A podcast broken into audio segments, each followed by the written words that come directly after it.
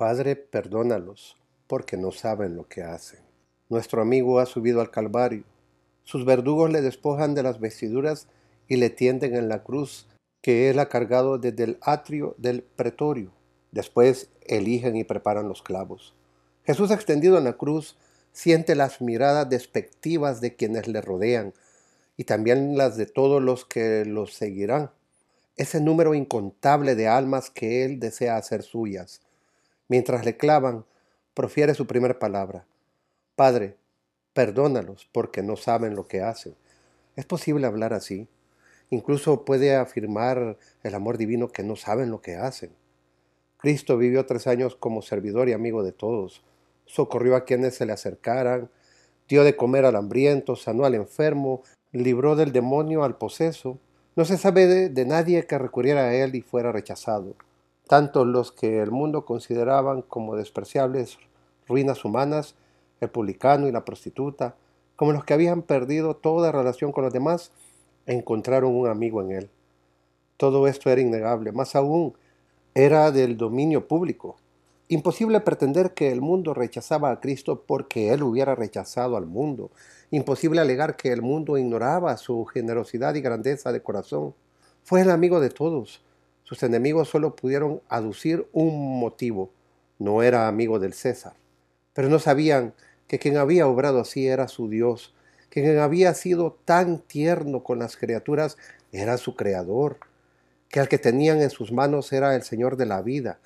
Creían que se la quitaban, sin comprender que Él mismo la entregaba. Creían que acababan con una serie de favores que les irritaban. Sin embargo, sin saber que estaban cooperando con la plenitud de la gracia, no sabían lo que hacían. Sabían que condenaban a un amigo humano, pero no a un amigo divino. Sabían que pecaban contra todas las reglas de honradez, de gratitud y de justicia. Sabían, como lo supo Pilatos, que mataban a un justo, que estaban vertiendo sangre inocente sobre sus propias manos, pero no sabían que estaban crucificando al Señor de la gloria, que estaban tratando de acallar la palabra eterna.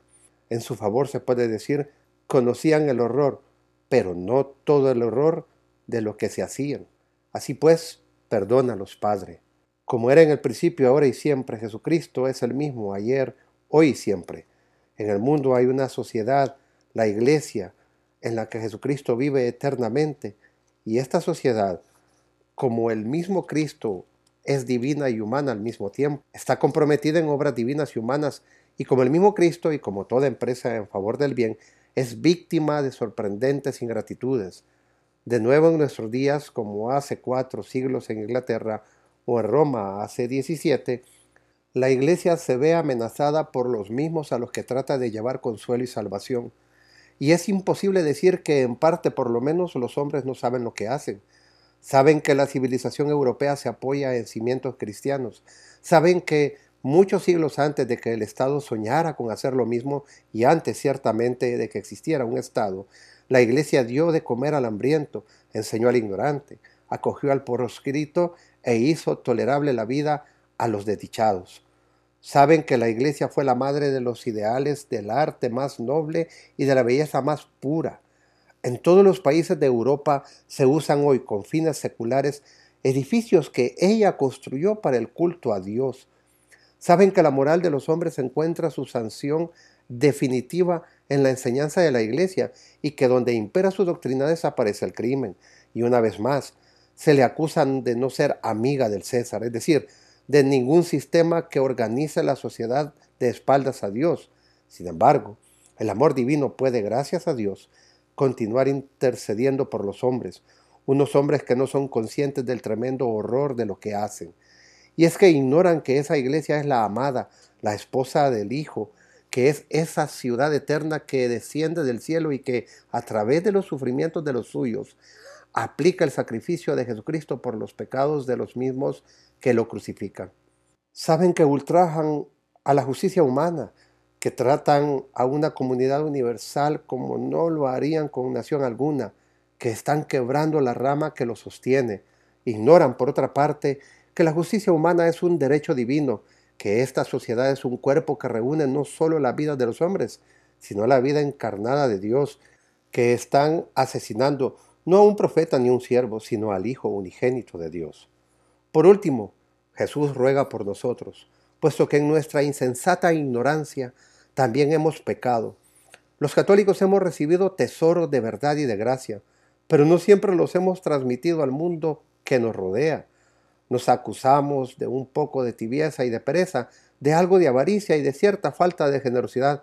Sabemos lo que hacemos en parte, sabemos que no somos fieles a las inspiraciones divinas, que no hacemos todo lo que podríamos, que pecamos de amor propio, de un proceso, de un poco de rencor, de cierta disculpable cólera. Confesamos todas estas cosas y recibimos fácilmente la absolución. Y aún así no sabemos lo que hacemos. No sentimos la urgencia de la necesidad de Dios. Ignoramos la trascendencia de los asuntos que ha dejado a nuestro cargo el tremendo valor de cada alma y de los actos, palabras y pensamientos que ayudarían a decidir su destino. Desconocemos la tensa expectación con la que el cielo observa nuestras veleidades. Ignoramos las oportunidades concretas en las que se ocultan los gérmenes de nuevos mundos que pueden nacer para Dios o desaparecer en embrión por culpa de nuestra negligencia. Robamos las joyas que nos entregan y olvidamos que cada una de ellas merece el rescate de un rey. Jugamos como niños en el jardín, pisoteando las flores que Dios puede reemplazar, pero nunca reparar. Si pudiéramos, veríamos a Jesús a nuestro lado, mostrándonos la señal de su pasión y esperando un consolador que no encuentra. Está a nuestro lado y nosotros charlamos distraídos mientras recorremos al camino donde tiene lugar la tragedia, donde el cielo y la tierra, descendido del uno y rechazado por la otra, cuelga nuestro Dios, al que tratamos como a nuestro esclavo y que desea ser nuestro amigo. Padre, por la plegaria de tu Hijo crucificado, Perdónanos también, porque no sabemos lo que hacemos. Sin embargo, lo más sorprendente es nuestra ignorancia en todo lo que se refiere a la vida espiritual. Como cristianos, tenemos la continua experiencia de encontrarnos con un Dios que busca nuestra amistad. Son muy pocos los que al menos una vez en la juventud, o quizá en la edad mayor, no han advertido que Cristo pretende algo más que una obediencia formal o una adoración meramente externa. Su deseo es entablar con ellos una amistad que signifique el inicio de una conversión interior. Para cualquier cristiano es una experiencia maravillosa descubrir el, conmovedor hecho de que su Dios es también su amante.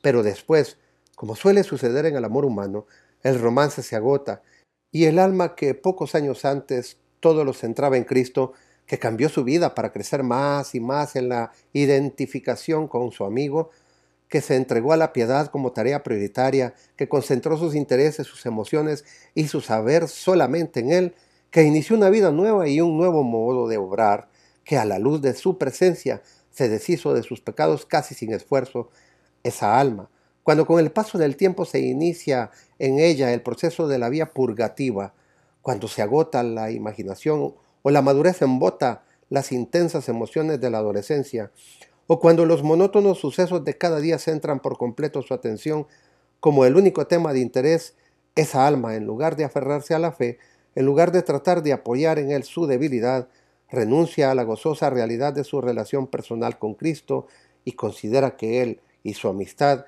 son fruto de aquellas ilusiones que, normales en los primeros años, desaparecen con la experiencia. Continúa satisfecha de tratarle como a su Dios, como al ideal de la humanidad, como al Salvador de los hombres, pero no como al amante que le desea entre miles, como al príncipe que la despertó con un beso y al que desde entonces pertenece plenamente. Y aún así suele saber lo que hace. Quizá lo lamente un poco. Piensa que lo perfecto habría sido perseverar, incluso envidia ligeramente a los que han perseverado. Sabe que fue deseada, pero no sabe cuánto. Y no sabe que ha perdido la posibilidad de alcanzar la santidad que ha desperdiciado mil ocasiones que no volverán y no sabe que, si no fuera por la misericordia divina, habría perdido ciertamente incluso la posibilidad de salvarse. Hoy estarás conmigo en el paraíso. Ha transcurrido aproximadamente una hora. Las burlas y las blasfemias de los dos ladrones en el suplicio se han convertido en lamentos y los lamentos en el silencio de la extenuación y en el silencio han obrado la gracia de Dios y los recuerdos del pasado. uno de los condenados, absorto en su sufrimiento, se retuerce cambiando de postura para intentar aliviarlo. Por otra parte, percibe que junto a él hay algo más que su propio dolor, que ese dolor no es el principio y el fin de todas las cosas. Cegado por la sangre, las lágrimas y el polvo que levanta la encrespada muchedumbre, vislumbra al que cuelga en medio de ellos. Su compañero también lo ha visto, sin embargo, considera la paciencia de Jesús como un reproche a su propio tormento. ¿Acaso no eres el Cristo? Sálvate a ti mismo y a nosotros. Pero Dimas va más allá del horror y la tragedia. Quizá ha oído la primera palabra que el reo pronunció mientras los clavos le atravesaban la carne, y apoyándose en este detalle o en algún otro, su mente oscurecida, la mente de un niño salvaje, empieza a discurrir. Y en una misteriosa cooperación sobre la mente cegada y obtusa, la gracia empieza a brillar como la luz en un sucio tugurio. Nuestra teología no enseña casi nada sobre ese proceso divino. Sabemos muy poco de su itinerario y solo algo de sus efectos. Hemos extraído algunas conclusiones, pero no más.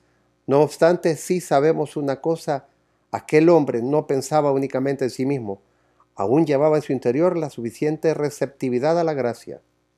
Poco a poco, la verdad, no osamos decir toda la verdad, empezó a abrirse paso en las miradas que iban, venían y volvían, la mente oscurecida empezó a captar el hecho supremo de aquellos sabios fariseos que ignoraban que el criminal no era un verdadero criminal, que las espinas no eran solo una burla, que el letrero de la cruz iba más allá del desprecio. Cuando la gracia está presente, el dolor es un extraño mago, un iniciador en secreto, un sacerdote que dispensa misterios, unos misterios desconocidos para el que no ha sufrido. Por lo menos sabemos que el ladrón habló por fin. Un milagro mayor que el de la burra de Balaam, que un asesino descubrió al Señor de la vida, que un embustero dijo la verdad, que un proscrito se rindió a su rey. Señor, acuérdate de mí cuando estés en tu reino. Pide, por lo tanto, lo último que podría pedir, que ese rey que algún día entrará en su reino se acuerde de un tal Dimas, aquel que en una ocasión padeció a su lado. Ya no expresa la duda si eres el Cristo, sino que le llama Señor rotundamente. Ya no le pide alivio, sálvate a ti mismo y a nosotros, sino un recuerdo en el futuro. Quizá algún día, en cualquier momento, recordará.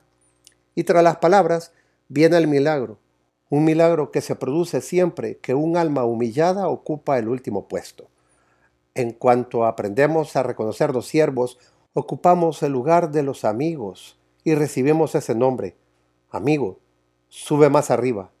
No llamaré siervos, sino amigos, porque Él es el único rey a quien servir es reinar, cuyo servicio es la libertad perfecta. Hoy estarás conmigo en el paraíso. Nos encontramos aquí ante una de las más profundas leyes de la vida espiritual y una de las más difíciles de aprender porque, como todas las leyes fundamentales de la gracia, se presenta como una paradoja. Si alguno quiere ser el primero, hágase el último y el servidor de todos. El que se humilla será enaltecido. Ahora bien, cuando mientras el ego domine nuestra alma, nos veremos instintivamente inclinados al amor propio, aunque esté disfrazado de amor a Dios. Ciertamente un alma puede llegar al cielo si lo, desea perseverantemente, pero es también cierto que el amor propio le impedirá alcanzar un lugar elevado y, menos aún, la posición de un amigo íntimo de Cristo en la tierra. Es decir, mientras reine nuestro yo, mientras no lo rechacemos y crucifiquemos, el alma no podrá ser, en el sentido más elevado, discípula de Cristo. Generalmente proyectamos nuestra vida espiritual tratando de mejorar, de progresar, de realizar algo por Dios, de hacernos indispensables, en cierto modo, para la causa divina. Ponemos en las cosas espirituales el mismo afán de emulación y la misma ambición que nos llevarían al éxito en los negocios humanos. En cierto modo, tratamos de imponer nuestra amistad a Cristo e insistir en esa relación en la que hemos puesto todo nuestro empeño. Intentamos acomodar a la nuestra la voluntad divina y alcanzar nuestra unión con Dios procurando que sea Él quien cambie y no nosotros. Y por supuesto, fracasamos lamentable e ignominiosamente, para ir bien en el terreno espiritual debemos transformar nuestro comportamiento. Ciertamente, bienaventurados los que tienen hambre, son bienaventurados por tener afán, pero es un afán que debe llevar no a la autoafirmación, sino a la negación de sí mismos. Bienaventurados los mansos, bienaventurados los pobres de espíritu, bienaventurados los que lloran. Y una vez más, aunque aspiremos a vivir una vida cristiana la falta de visión sobrenatural nos hará sentirnos desalentados y descorazonados. No avanzamos y aunque no renunciamos a la búsqueda, empezamos a desfallecer. Y de repente el alma hace un descubrimiento de deslumbrador. Por primera vez, quizá, ve su auténtica imagen en los ojos de la faz desvelada de la humanidad. Después, los descubrimientos se suceden velozmente. En primer lugar, el alma comprende que no merecía la pena poner el corazón en su propio yo. Se da cuenta de que ninguna de sus buenas acciones anteriores fueron auténticamente buenas, que las que eran fruto de una mera generosidad natural procedían del amor propio, que cuando adelantaban lo hacían en la dirección equivocada, que estaban acumulando méritos escasamente meritorios, que se decía que agradaba a Dios con unas acciones en las que se buscaba a sí misma, en fin, que después de todo aquel proceso se había limitado a un aumento de su egocentrismo y que el dominio de sí que había adquirido gracias a sus esfuerzos era una victoria fracasada. En palabras de San Agustín, había estado luchando por conquistar a Dios en lugar de rendirse a Él. Entonces el grito surge espontáneamente, Señor, acuérdate de mí cuando estés en tu reino. Señor, acuérdate de mí, no me dejes ser tal y como soy cuando alcances el poder y reines incluso en este corazón que durante tanto tiempo se rebeló contra ti. Acuérdate de mí cuando tengas lugar en el acto supremo de amor y la naturaleza humana se someta a la divina. Amado Jesús, en ese día no seas un juez para mí, sino mi Salvador. Y entonces, paradójicamente, todo se le concede. Y en ese instante el alma obtiene todo lo que desea. En su oración, Pedía aprender a servir y al expresar su plegaria se encontró sabiendo reinar. Había aprendido la lección de aquel que tomó la forma de un siervo, del que era manso y humilde de corazón, y en ese instante el alma siente que él la rodea con sus brazos, la besa en los labios y le dice al oído, hoy estarás conmigo en el paraíso. Sube más arriba, desde mis pies a mi corazón, amiga mía, ahora que por fin te entregas a mí, yo me entrego a ti. Toma mi mano y ven conmigo, tú que deseas seguirme, y caminemos juntos por el paraíso. Amistad de Jesús con el arrepentido. Hasta ese momento solo tres íntimos estaban junto a la cruz de Jesús. A un lado María, la Madre Inmaculada, con Juan, el discípulo amado, al otro Magdalena, purificada y anegada en llanto. Ahora se ha unido a ellos el ladrón de corazón destrozado, el que quiso servir y por lo tanto mereció reinar. Y también él espera ya en el paraíso. Mujer, ahí tienes a tu hijo. Hijo, ahí tienes a tu madre. Dos de las personas que permanecieron al pie de la cruz son, para los cristianos de todos los tiempos, los modelos supremos de amor divino y humano. Allí está María, amada por el Padre Eterno hasta el punto de hacerla sin mancha. Ahí está Juan, el discípulo preferido, que tuvo el privilegio de apoyar su cabeza antes de llegar al cielo en el pecho del amor mismo inmaculado. Seguramente María y Juan estaban ya unidos por el mismo amor. Los que aman a Dios tan perfectamente no pueden amar a los demás de otro modo. Sin embargo, con sus siete palabras desde la cruz, Jesús los impulsa a una unión aún más estrecha. Nuestro Señor desea no solo entablar amistad con las almas, sino unir mutuamente a sus amigos en la caridad divina. De hecho, como prueba definitiva del amor hacia Él, crea un vínculo de caridad entre los hombres. El que no ama a su hermano, al que ve, ¿cómo puede amar a Dios al que no ve? Escribirá más tarde Juan. Lo que no hiciste con alguno de estos pequeños, no lo hiciste conmigo. Había enseñado Jesús. El segundo mandamiento es semejante al primero, amarás a tu prójimo como a ti mismo. Si dedicó la mitad de las energías de su vida a atraer a los hombres hacia sí, dedicó la otra mitad a unir a los hombres entre sí. En esto conocerán que sois mis discípulos, que os améis los unos a los otros.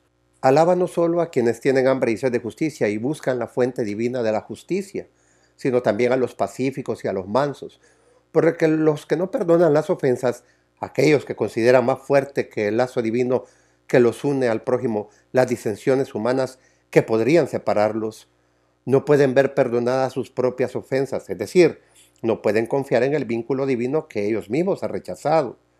Ahora bien, la unidad entre los hombres es, en cierto modo, el objeto de toda sociedad humana. Incluso en las esferas más mundanas se admite un hecho que ha sido siempre el tema de predicación cristiana, que la unión hace la fuerza, que es mejor cooperar que competir, que una sociedad de cualquier clase solo se salva olvidándose de sí misma, que la individualidad no se mantiene más que sacrificando al individualismo.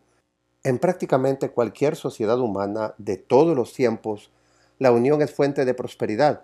Si disfrutamos juntos, ganamos juntos y triunfamos juntos. Seremos capaces de amarnos unos a otros. Ahora Jesucristo hace algo que no ha hecho nunca. Emplea el dolor como un lazo supremo de amor. Amaos los unos a los otros. Parece clamar desde la cruz porque sois lo bastante fuertes como para sufrir juntos. Mujer, exclama nuestro hermano agonizante, ahí tienes a tu hijo. Y luego, dirigiéndose a todos nosotros, Hijo, ahí tienes a tu madre.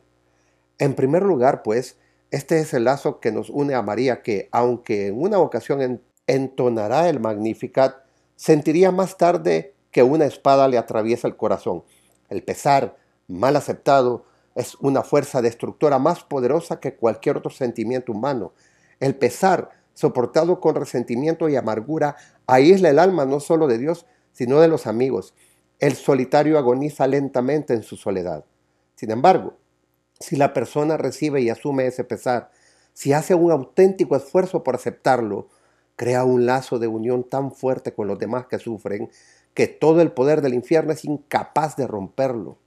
Si María se nos hubiera dado como madre solamente en Belén, si hubiera vivido envuelta en un íntimo gozo, si se nos mostrara como la imagen viva de la felicidad en persona, entonces, cuando cayera sobre nosotros el manto de la oscuridad, nos apartaríamos silenciosamente de su lado para sufrir en soledad.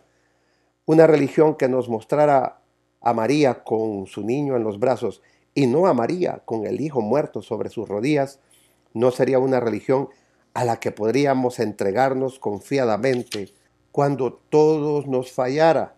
Más aún, no podríamos tener a la Virgen por madre si en su relación con nosotros no apareciera el dolor. María, aunque dio a luz sin dolor a su Hijo unigénito, dio a luz a la humanidad en medio del dolor y la agonía. Permaneció al pie de la cruz de Jesús, lo mismo que había estado arrodillada junto a la cuna, y es nuestra madre, tanto cuando gozamos como cuando sufrimos, la madre de dolores, que debe estar siempre más cerca de la humanidad que la madre de la alegría. En cuanto empezamos a hacer ciertos progresos en la vida interior, corremos el riesgo de olvidar otros deberes elementales. Dicho de otro modo, cuando iniciamos la experiencia de una relación íntima y personal con Cristo, existe el peligro de que nos olvidemos, o al menos minimicemos, las relaciones que nos unen con los demás. Me refiero al hecho elemental de que el que no ama a su hermano al que ve, no puede amar a Dios al que no ve, por muy profundos y fervorosos que parezcan nuestros sentimientos. Debemos contrastar la realidad de nuestra devoción hacia Él con la atención concreta que manifestamos hacia los demás. Así pues, si hay un momento en el que debamos volvernos hacia nuestro prójimo y calibrar nuestra caridad, será cuando estemos junto a la cruz, porque la suprema gloria de la cruz exige hacer del dolor el lazo más profundo en las relaciones humanas. Cuando nuestras almas contemplan conmovidas la muerte de nuestro Salvador, llega el momento de volver nuestra mirada a las sencillas relaciones de la vida cotidiana y preguntarnos si hemos vencido en la prueba final de todo discípulo de Jesús. Amamos los unos a los otros. Sería escandaloso que quienes afirman disfrutar de la vida íntima, de la íntima amistad con Dios, se caracterizasen por su egoísmo y falta de caridad por el prójimo que los que se consideran virtuosos pretenden un modo de vida y devociones como para dar excusas de no ser amables con los demás. Está rezando y no se le puede molestar, cuando en realidad el primer mandamiento es la caridad. Ve a casa y da fin de una vez por todas a esa absurda disputa. Ve a casa y pide perdón sincera y sencillamente por tu participación en ese asunto en el que quizá el otro era aún más culpable que tú. Es intolerable que los amigos del crucificado o los que aspiran a ser amigos del crucificado puedan sentirse en paz con Dios y no estar en paz con su esposa o con sus padres. Ahí tienes a tu madre, a tu hijo. Un lazo más fuerte que el de la creación común te une a esa alma con la que estás en desacuerdo. El hecho de que el verbo muriese en la cruz por los dos. Pues mientras la caída rompió la armonía de esta creación, la redención la restauró. Y esta restauración es aún más maravillosa que la creación misma. Ningún hombre puede ser amigo de Jesucristo si no es amigo de su prójimo. Dios mío, Dios mío, ¿por qué me has abandonado? La oscuridad del Calvario, tanto física como espiritual, se hace más profunda. Cristo intercede por los que le han ofendido y han rechazado su amistad. Él, que siempre fue amigo de los pecadores, añade a todos ellos uno más. Él, que siempre fue amigo de los santos, añade a todos ellos otros dos con los que se une más estrechamente a través de las bodas del dolor. Ahora se aleja del mundo al que tanto dio para dirigir su mirada hacia su propia sagrada humanidad y por medio de una palabra ante la cual tiemblan el cielo y la tierra, nos revela que esa humanidad sufre la experiencia del dolor y del abandono como parte del proceso que le llevó a gustar la muerte por todos nosotros y a aprender la obediencia por sus sufrimientos. Él, que vino a ofrecer su sagrada humanidad como el lazo de amistad entre Dios y el hombre, se hace amigo del hombre caído, puesto que ha decidido identificarse con el horror de esa caída. La visión beatífica que el hombre había perdido, pero que Cristo no podía perder, se ve ahora oscurecida a los ojos del que vino a restablecerla por medio de la redención. Ahora bien, la auténtica felicidad del hombre consiste en su gradual aproximación a la visión beatífica. Cristo nos ofrece su amistad, esa amistad en la que se fundamenta la felicidad humana como prenda y como medio de alcanzar la unión definitiva en el cielo. Por lo tanto, la alegría de Cristo en la tierra, ese gozo que estalla en palabras una vez y otra durante su vida terrena, en obras de poder y misericordia, o en el silencioso fulgor de la transfiguración, ese gozo procede de la visión beatífica en la que vivía permanentemente. Y es ahora que el Calvario, cuando tiene lugar el supremo padecimiento, lo que ha sido su soporte durante los 30 años de su vida no desaparece, pero sí se oculta. Lo mismo que cualquier otro consuelo humano o divino. El sol ensombrecido no es más que una vaga y tenue imagen de la oscuridad de su alma. El sol se convierte en tinieblas y la luna en sangre.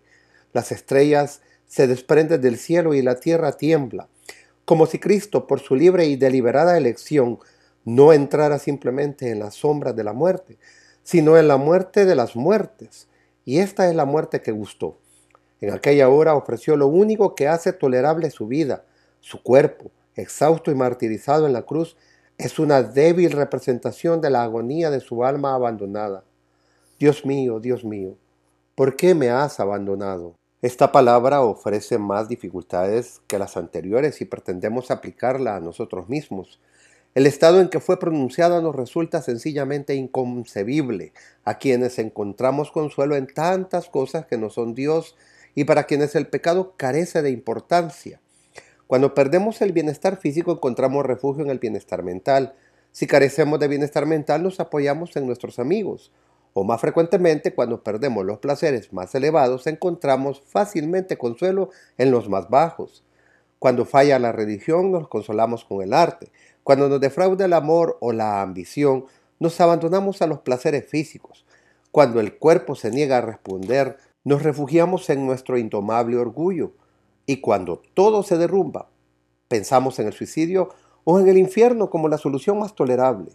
En nuestro apasionado afán por hacernos soportables a nosotros mismos, parece no existir abismo al que no podamos caer. Esta palabra, pues, carece de sentido para la mayoría de nosotros. Para Jesucristo, cuando la visión beatífica quedó ahogada por las sombras, no hubo nada en el cielo ni en la tierra. Busqué quien me consolara y no lo hallé. La tragedia continúa en medio de la oscuridad. Oímos los gemidos, vemos los ojos del torturado, su rostro macilento tras el cual se oculta su alma crucificada. Andamos a tientas. hacemos conjeturas, intentamos suavizar la imagen de tan augusta realidad, pero eso es todo. Sin embargo, de todo lo dicho se derivan dos lecciones que, traducidas en nuestros términos, quizá lleguemos a comprender. Puede suceder que en nuestra vida espiritual alcancemos un punto en el que la amistad con Cristo sea nuestro principal gozo entre muchos que Dios nos concede. El hecho de poder conocerle y tratarle nos resulta tan consolador que llegamos a considerar insignificante la mayoría de las penas. Es obvio que esto no exige un nivel especial en el terreno espiritual y de hecho es imposible perseverar sinceramente en la vida interior sin experimentarlo antes o después.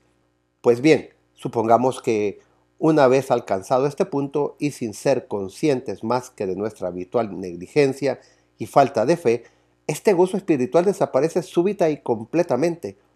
¿Cuál puede ser nuestra reacción? Como indicábamos más arriba, nuestra respuesta consiste en encontrar consuelo en cualquier otro lugar. Buscamos distracciones, es decir, centramos nuestra atención en otras cosas. Es aún más común la actitud del que se rinde y dejando a un lado las prácticas que exige un esfuerzo, se queje amargamente del modo en que le trata a su amigo.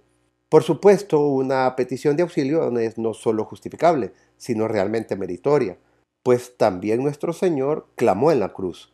El error no está en gritar, sino en el sentimiento que invade al que grita. En nuestro amor propio no nos creemos merecedores de lo que nos sucede, como si por nuestra parte tuviéramos algún derecho a la presencia del amigo. ¿Es posible avanzar sin esa renuncia? ¿Cómo aferrarnos a nuestro amigo cuando parece desprenderse de nuestras manos? ¿Cómo debe ser esa auténtica fe que echa sus raíces y las hunde en la roca cuando el viento desolador del sufrimiento amenaza con desarraigarla? Lo más honroso es beber de una vez la tribulación más intensa y las heces más amargas, poner nuestros labios en la copa que apuró nuestro Salvador, aunque su amargura esté diluida por la misericordia divina, supondría un honor que nos daría la paz. La segunda lección se refiere a la etapa en que Dios lo es todo para el alma, una etapa en la que obviamente aspiramos todos. No basta con que la amistad de Cristo sea nuestro interés primordial, Cristo no es meramente el primero, es el alfa y el omega, el principio y el fin. No es comparativamente el más importante, es el absoluto y el único. La religión no es uno de los aspectos que complementa nuestra vida, eso es la religiosidad, sino que forma parte de todo ello. Es la trama en la que deben ser tejidos el arte, la literatura, los afanes cotidianos, la diversión, los negocios, o el amor humano.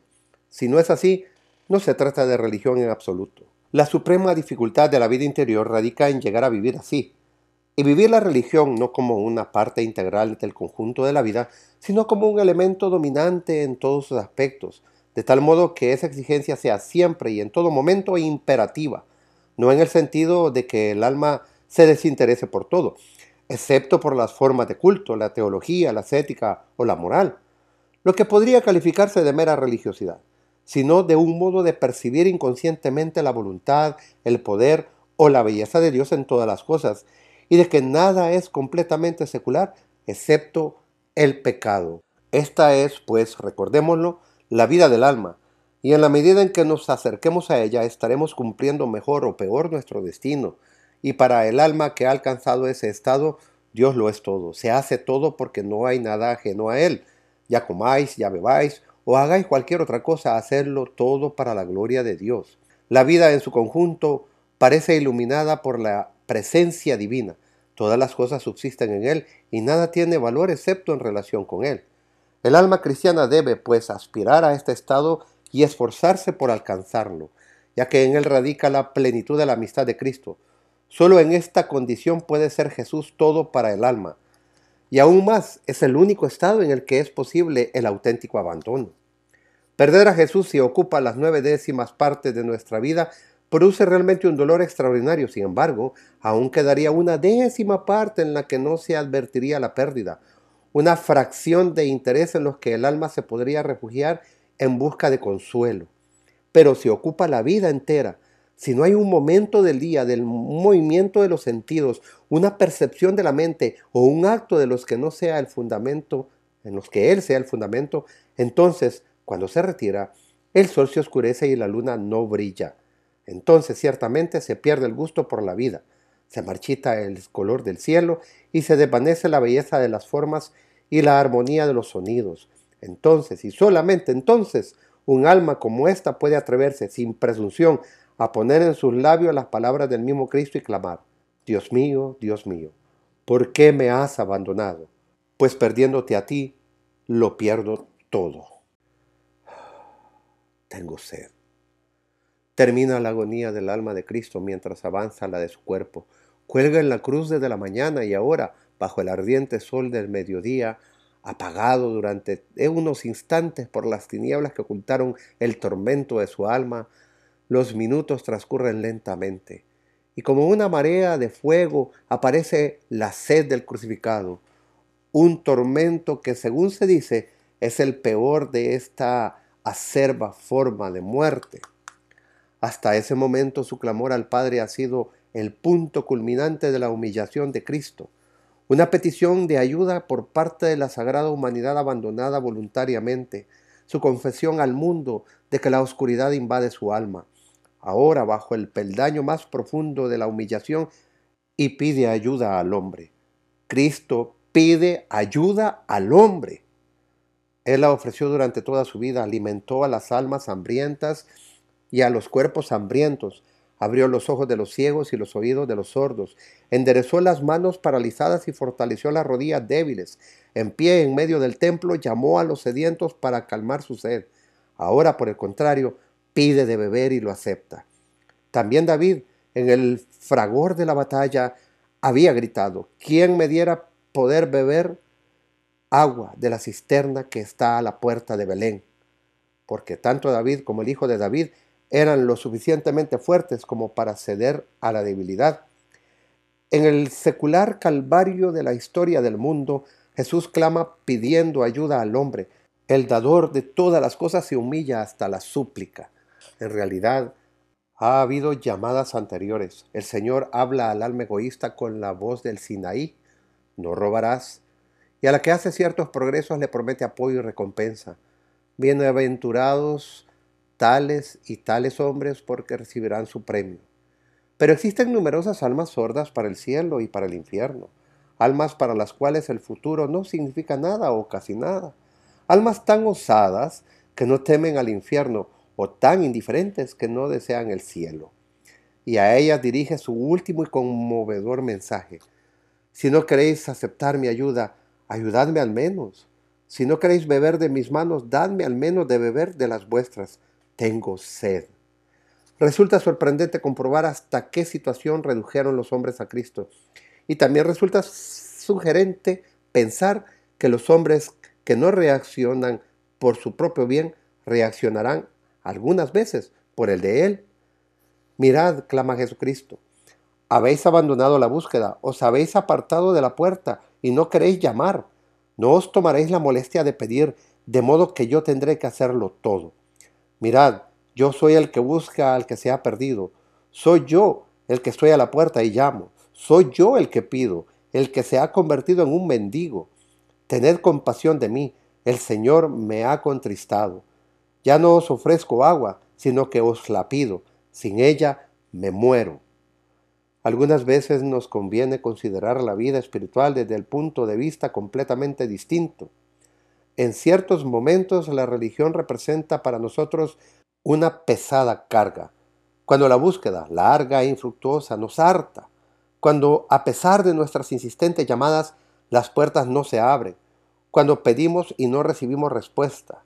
En tales momentos nos rendimos, incluso llegamos a creer que nuestras peticiones no merecen ser satisfechas, que la piedad llega a un punto detrás del cual ya no hay nada, que fallan nuestros deseos y que ya no ambicionamos el cielo.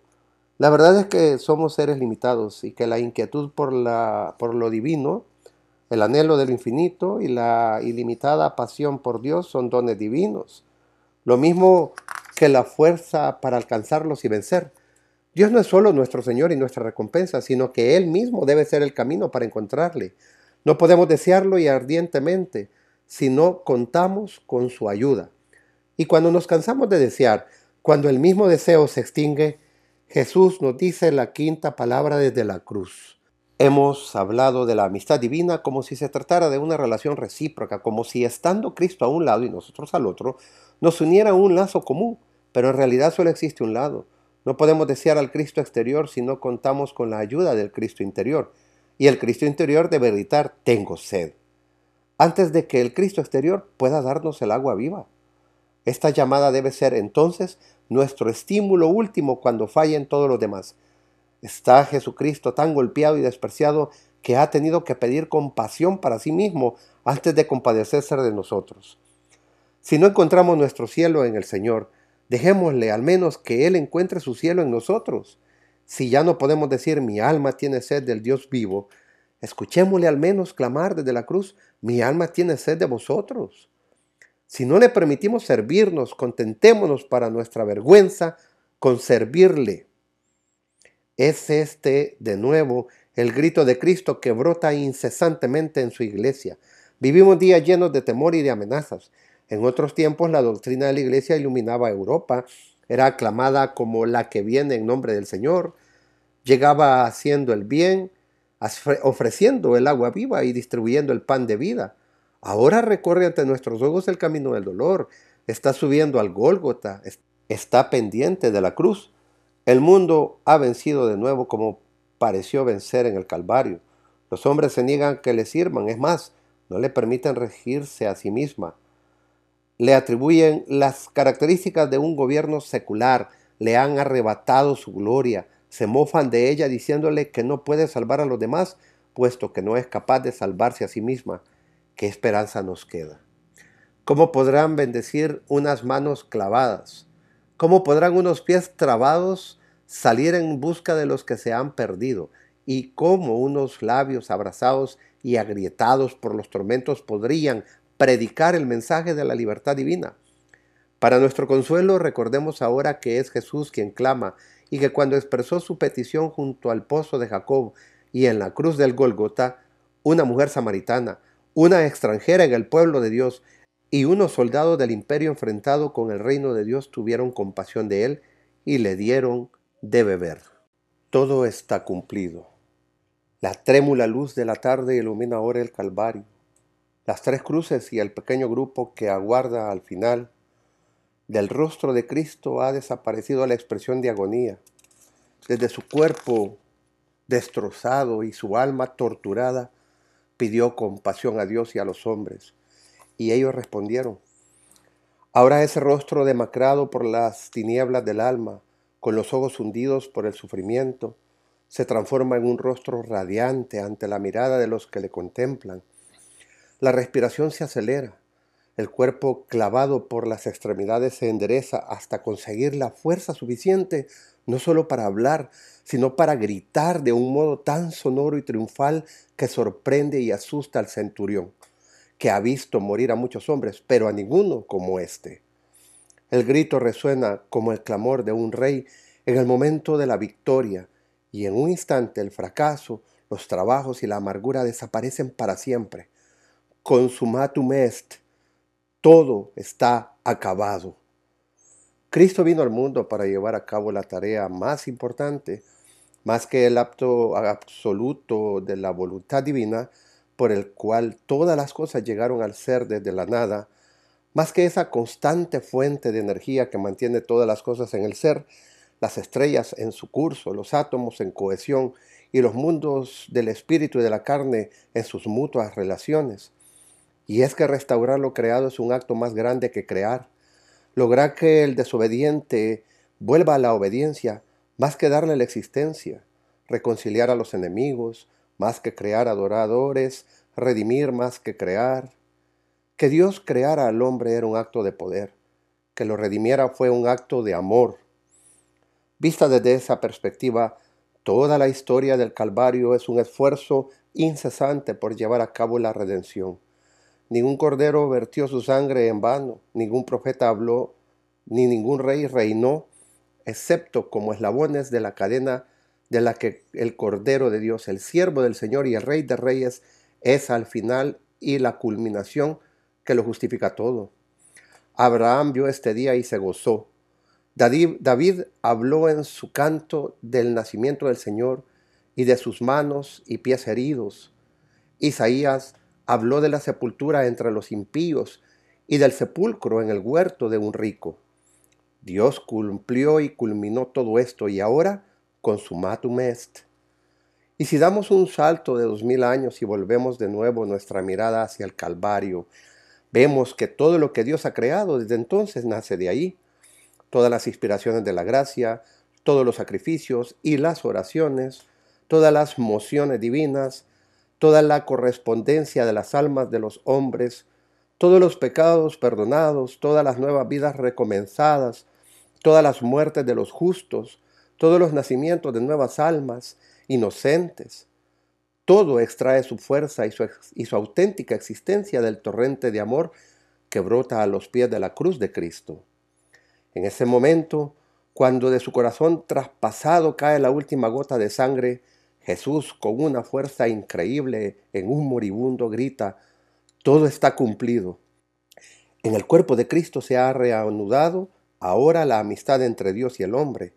Ha desaparecido la antigua e irreconciliable enemistad entre el pecado de la criatura y la justicia del Creador, entre la mancha del alma y la santidad del Padre de las almas ya somos aceptados entre los que ama. En primer lugar, se ha abierto para el pecador la puerta de la salvación. De ahora en adelante no hay pecados imperdonables. Se dice que la caridad consiste en perdonar lo imperdonable y amar lo imposible de amar.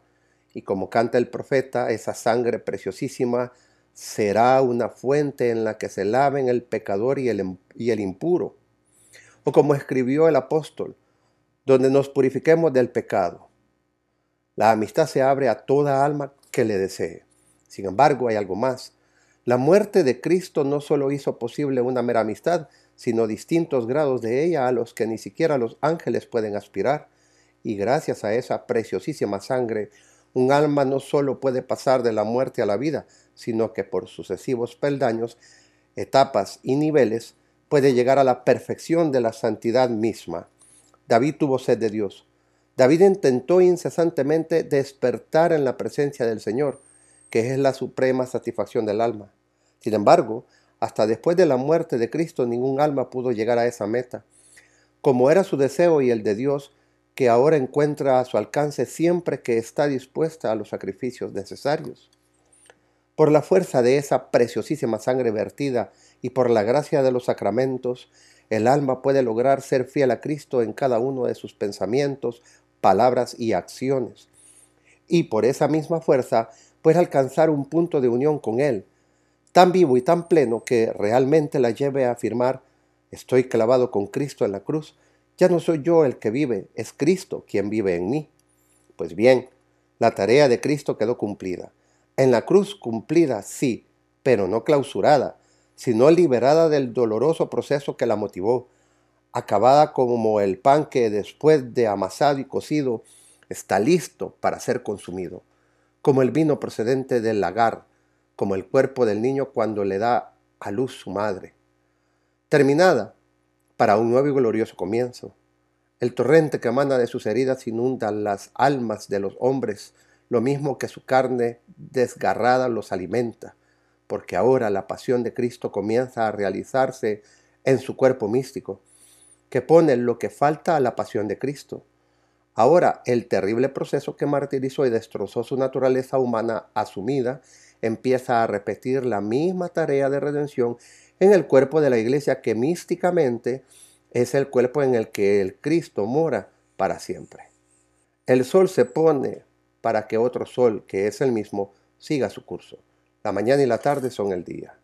Y nosotros, sus amigos, que gracias a su amistad somos capaces de vivir, morir y resucitar con Él, vivimos generalmente como si no hubiéramos muerto. Comparemos la vida de un pagano culto, irresponsable, con la vida de un cristiano culto y responsable. Saquémosles de su ambiente y situémosles el uno junto al otro. ¿Son tan grandes las diferencias? Algunas aparecen en los símbolos religiosos de ambos. Uno lleva a Apolo y otro a un crucifijo. Uno venera a una diosa egipcia con el hijo a los brazos y el otro a la madre inmaculada de Jesús en su niño bendito. Sus conversaciones, sus ropas, sus casas, signos completamente indiferentes para la vida del alma. Son distintas, pero son tan distintas sus virtudes, sus esperanzas de eternidad, su dolor ante la tumba, ante la tumba abierta, sus ilusiones junto a la cuna. Incluso antes de que Cristo muriera, los hijos amaban a los padres y los padres a los hijos. Han llegado los cristianos a alcanzar ese asombroso grado de amor que exige aborrecer a sus padres y a su madre para llegar a ser discípulos del Señor. Antes de que Cristo muriera, la castidad era una virtud. Hemos adelantado tanto hoy en la pureza de corazón, sin la cual nadie puede ver a Dios. Incluso un emperador romano predicó el domingo, el dominio, perdón, de uno mismo y lo practicó. ¿Son nuestros hogares los mejores modelos de paz fraternal entre quienes viven juntos? ¿Llevó Cristo a cabo su obra solo para que la sociedad no se pudriera más? Que Dios nos ayude. Cuando contemplamos la llamada sociedad cristiana de hoy tenemos la impresión de que Cristo no la ha empezado aún. Del Calvario brota un enorme río de gracias, un caudal que debería hacer feliz a la ciudad de Dios, hay enormes embalses de gracia rebosando de los sacramentos, empapando el suelo bajo nuestros pies y refrescando el aire que respiramos. Y nosotros continuamos aferrados a nuestra odiosa falsa humildad, como si la perfección fuera un sueño y la santidad el privilegio de los que ven a Dios en la gloria.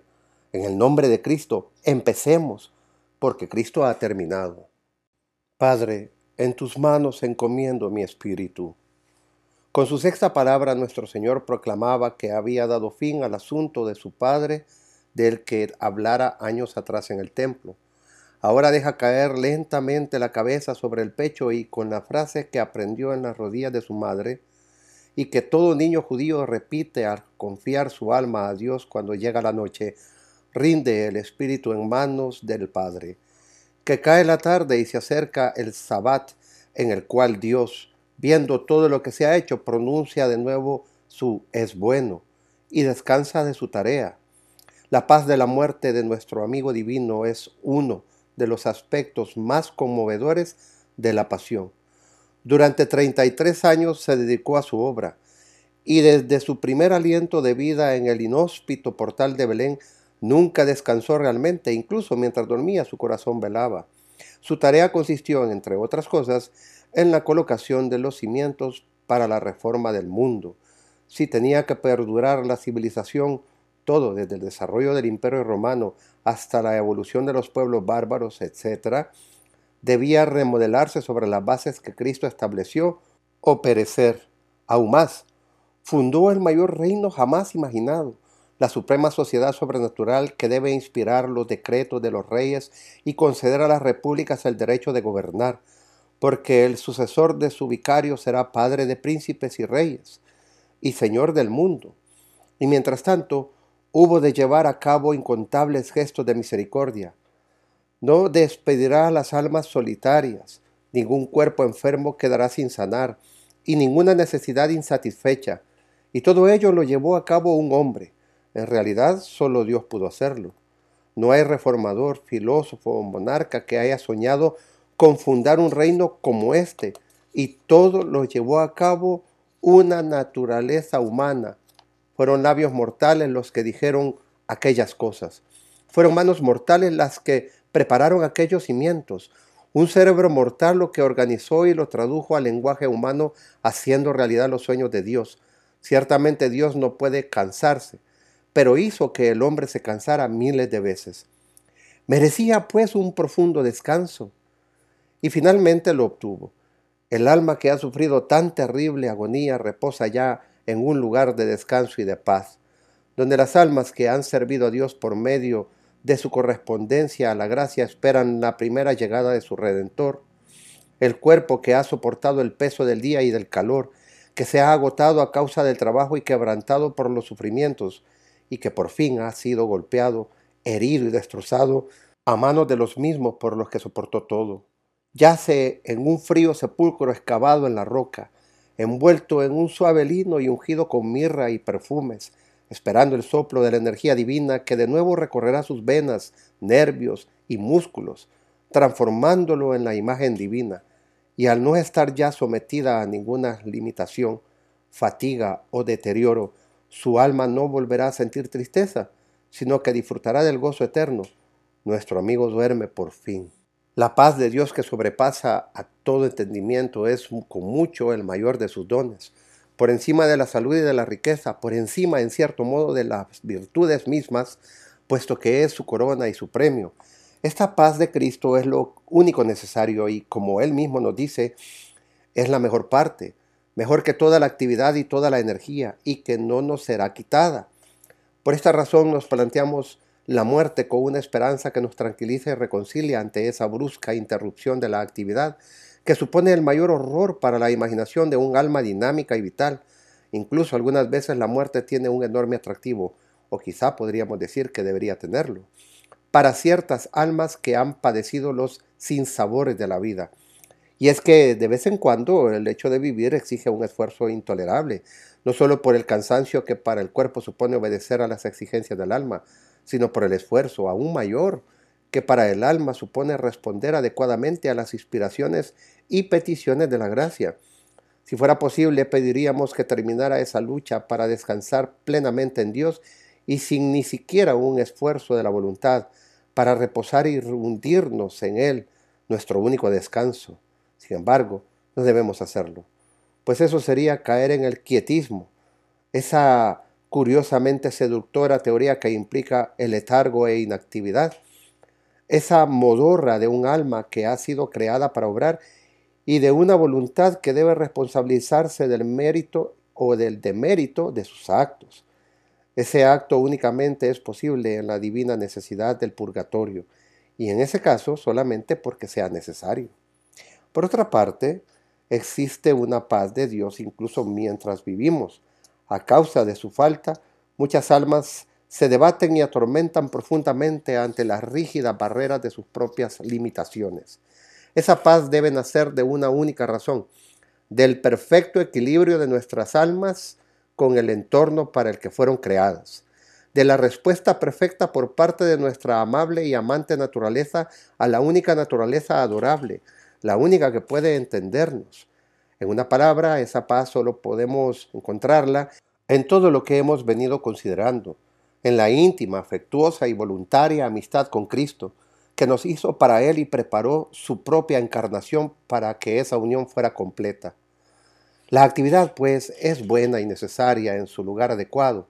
La obra de Dios no puede hacerse sin ella, pero es imprescindible que el alma goce de paz interior para que esa actividad cumpla sus objetivos.